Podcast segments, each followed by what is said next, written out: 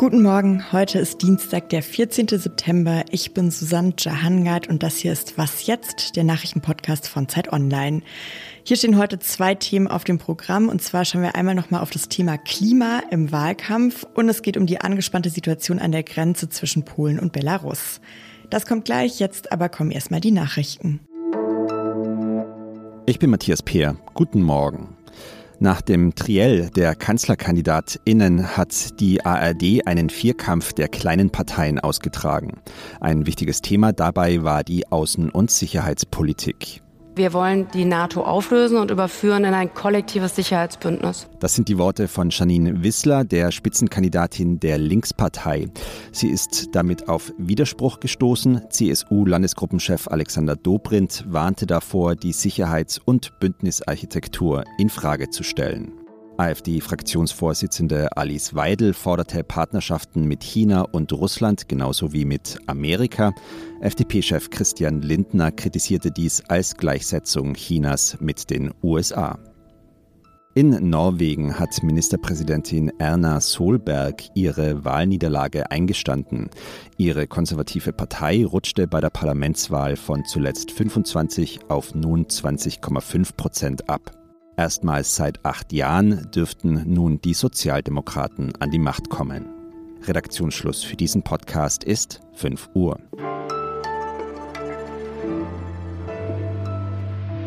Das Klima und die Klimakrise, das ist ja eines der großen Themen in diesem Wahlkampf. Das konnte man auch am Sonntagabend im zweiten Triell der Kanzlerkandidatin hören. Und da klang das dann so. Wir wollen Industrieland bleiben, aber ein klimaneutrales. Wir spüren die Auswirkungen der Klimakrise jetzt schon heftigst. Wir müssen dafür sorgen, dass die Umwelt lebenswert bleibt und dass sie lebenswerter wird, als sie heute ist. Wie wichtig das Klima in diesem Wahlkampf ist, das beschäftigt auch Bernd Ulrich. Er war viele Jahre Politikressortleiter der Zeit und ist heute stellvertretender Chefredakteur. Hallo Bernd. Hallo Susanne. Bernd, ich habe eben schon gesagt, die Klimakrise ist wichtig in diesem Wahlkampf, aber auffallend in dem Triell am Sonntag war ja dann, dass eigentlich keine der drei Kandidatinnen wirklich klar benannt hat, wie gefährlich die Klimakrise für uns alle ist. Haben Sie Angst davor, das wirklich klar zu sagen? Also die Frage nach der Gefährlichkeit der Klimakrise wurde einfach gar nicht gestellt. Sie wurden ja nach den Kosten gefragt und das ist das übliche Verfahren in diesem Wahlkampf, dass die Politiker nach äh, den Kosten und nach den Verboten gefragt werden, nicht nach der Krise selber. Aber äh, die Frage ist natürlich trotzdem berechtigt, hätten Sie denn Angst, wenn Sie denn gefragt würden, das beim Namen zu nennen? Und ich würde sagen, das ist schon schwierig, weil die Klimakrise ist in diesem Sommer noch mal weiter eskaliert, für alle wahrnehmbar. Sie ist auch in Deutschland eingebrochen mit dem Hochwasser und natürlich mit dem Waldsterben. Also massiver hätte es kaum sein können. Und wenn man so eine massive Krise hat, dann glauben die Leute einem nicht mehr, dass man mit ganz kleinen Maßnahmen, die für die Leute unmerklich sind, diese Klimakrise äh, bekämpfen kann. Insofern, wer über die Härte der Krise redet, muss über ehrliche Maßnahmen reden. Und das scheuen alle, nicht im selben Maße, aber alle. Das hat man ja auch nicht nur im Triell gesehen, sondern es gab vor ein paar Tagen eine neue Studie vom Deutschen Institut für Wirtschaftsforschung. Die haben die Wahlprogramme untersucht und die haben gezeigt, dass schon in den Wahlprogrammen eigentlich keine Partei genügend Maßnahmen vorschlägt für den Klimaschutz, damit die in Deutschland vereinbarten Klimaziele wirklich eingehalten werden können. Also das, was du jetzt gerade beschrieben hast, hast du den Eindruck auch schon, als die Parteien die Wahlprogramme geschrieben haben, hat ihnen da der Mut gefehlt? Ja, auf jeden Fall. Also das, äh, das Erste, was man bemerken muss, ist, dass überhaupt 1,5 Grad als Ziel bei allen Parteien außer der AfD im, im Programm steht. Das war ein Kampf, äh, das da reinzubekommen. Und dann haben sich alle darauf verständigt, aber natürlich nicht die Maßnahmen vorgeschlagen, die dazu führen würden, dass man auf 1,5 Grad kommt. Wenn es jetzt wirklich so wäre, dass der Wahlkampf sich am Klima entscheidet, dann müssten ja eigentlich die Grünen und Annalena Baerbock ziemlich weit vorne liegen. Ich habe jetzt nochmal nachgeschaut, Stand heute ist es aber so im Zeit-Online-Wahltrend, dass die SPD auf 25 Prozent kommt, die Union bei 21 Prozent liegt und die Grünen eben nur bei 16. Was machen denn die Grünen dann falsch, dass sie es nicht schaffen, dieses Thema besser für sich zu nutzen? Ja, das ist eines der großen Rätsel dieses Wahlkampfes, ähm, warum die Grünen nicht so richtig zum Potenzial ihres wichtigsten Themas vorgedrungen sind. Ich würde sagen, das liegt natürlich auch an den anderen Parteien. Es liegt auch an den Medien, die ähm, sehr schnell bereit waren, das Thema Klima auf äh, Verbote und ähm, Kosten zu reduzieren. Aber vor allem liegt es an den Grünen äh, selber. Und ich würde sagen, dass ähm, unter vielen Gesichtspunkten die Nominierung von Annalena Baerbock als Kanzlerkandidatin für die Grünen richtig war. Unter dem Aspekt, wie erreicht man möglichst viele WechselwählerInnen, war es vielleicht nicht die richtige Wahl. Und dann hatte Annalena Baerbock ihre Krisenphase, wo sie viele Fehler gemacht hat und ist von da aus nicht mehr so richtig in die Offensive gekommen. Aber es gibt noch einen anderen Grund, dass die Grünen und auch Annalena Baerbock sich zu viel Emotion, zu viel, ja, zu viel Philosophie sozusagen äh, verboten haben und versucht haben, den anderen zu vermitteln, dass Klimapolitik vor allem was Technisches ist. Und deswegen, weil die Grünen sozusagen eingeschlossen waren in ihrem Zumutungslosigkeitswahlkampf, was das Klima angeht, konnten sie auf die eskalierende Klimakrise auch nicht reagieren. Also die Klimakrise hat sich verschärft. Der Ton der Grünen ist immer gleich geblieben und wurde deswegen emotional von den Leuten nicht mehr aufgenommen. Ja, vielen Dank, Bernd, für die Einschätzung. Gerne.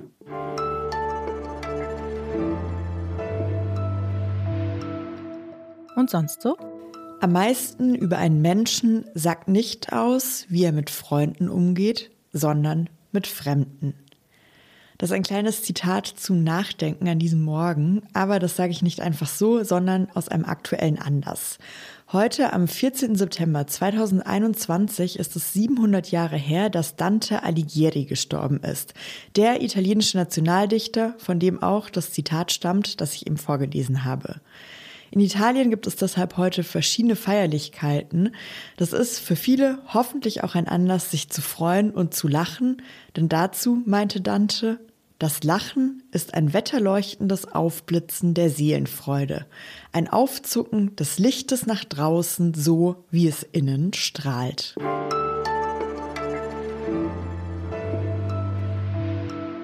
An der Grenze zwischen Belarus und Polen ist die Situation ziemlich angespannt, ja auch schon seit einigen Tagen.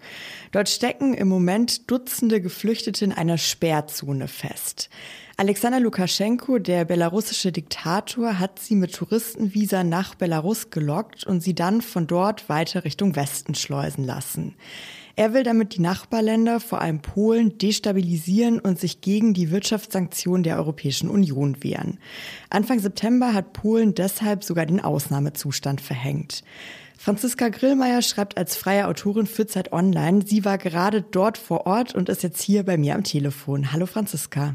Hallo. Du warst gerade an der Grenze. Was hast du dort erlebt? Ja, also man muss sich das so vorstellen, das ist ein wunderschöner Wald eigentlich, wo es ganz viele kleine Dörfer gibt, die dort in großem Abstand verstreut sind. Und mittlerweile kann man zu einigen von diesen Dörfern nicht mehr vordringen, da es jetzt diese militärische Sperrzone gibt. Das bedeutet, dass man also drei Kilometer breit weit nicht mehr äh, zur belarussischen Grenze hinkommt. Das heißt, Journalistinnen wird der Zugang verwehrt, aber auch humanitären Helfern, Menschenrechtsbeobachtern, Anwältinnen. Also all jenen, die in den letzten Wochen noch da waren, um zu sehen, wie es den Geflüchteten geht, die jetzt im Moment in diesem Limbo feststecken. Und zwar ohne jegliche Grundversorgung. Also das heißt, kein Wasser haben, nur sehr wenig Essen oder gar keins mehr. Und äh, von denen sehr viele jetzt auch krank geworden sind, einfach weil die Temperaturen so abkühlen, dass es bis zu zwei Grad nachts hat und viele Menschen einfach wirklich umkippen. Jetzt hast du schon ganz eindrücklich erklärt, wie die Situation für die Geflüchteten dort ist, aber da leben ja auch Menschen. Wie ist denn für die diese Situation jetzt im Ausnahmezustand vor Ort? Genau, also man äh, hat dort wirklich fast an jedem Dorfeingang oder äh, so alle zehn Kilometer eine Polizeisperre. Also da wird man rausgewunken, muss den Kofferraum öffnen, muss äh, zeigen, dass man keine Geflüchteten heimlich transportiert zum Beispiel. Ja, ähm, jeder wird registriert und muss ständig den Pass abgeben. Die Menschen vor Ort sind unglaublich ängstlich und verwirrt, wissen nicht, was passiert, wissen nicht, was sie tun sollen. Wenn sie denn doch mal auf Menschen treffen, die Hilfe brauchen, ist es jetzt legal, Wasser zu geben oder äh, Essen zu geben.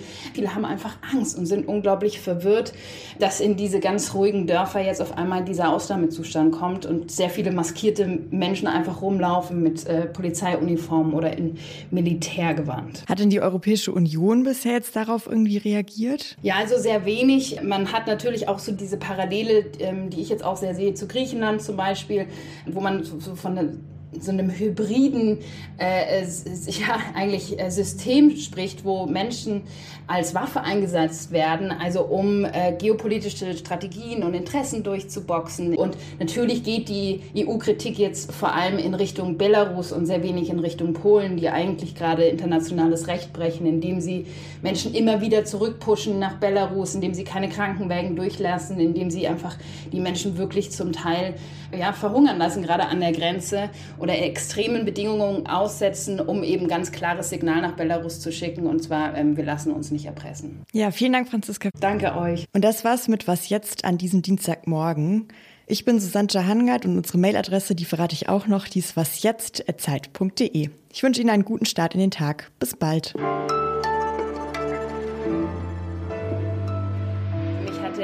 Polizist dann äh, gefragt, ähm, ob ich eine Meldebescheinigung habe. Ich habe gesagt, nein, habe ich nicht. Ob ich hier Familie habe, habe ich gesagt, nein, habe ich auch nicht, aber ich bin Presse. Und dann haben sie gesagt, ja, dann kommen Sie einfach nicht wieder, am besten nicht bis zum Ende des Jahres.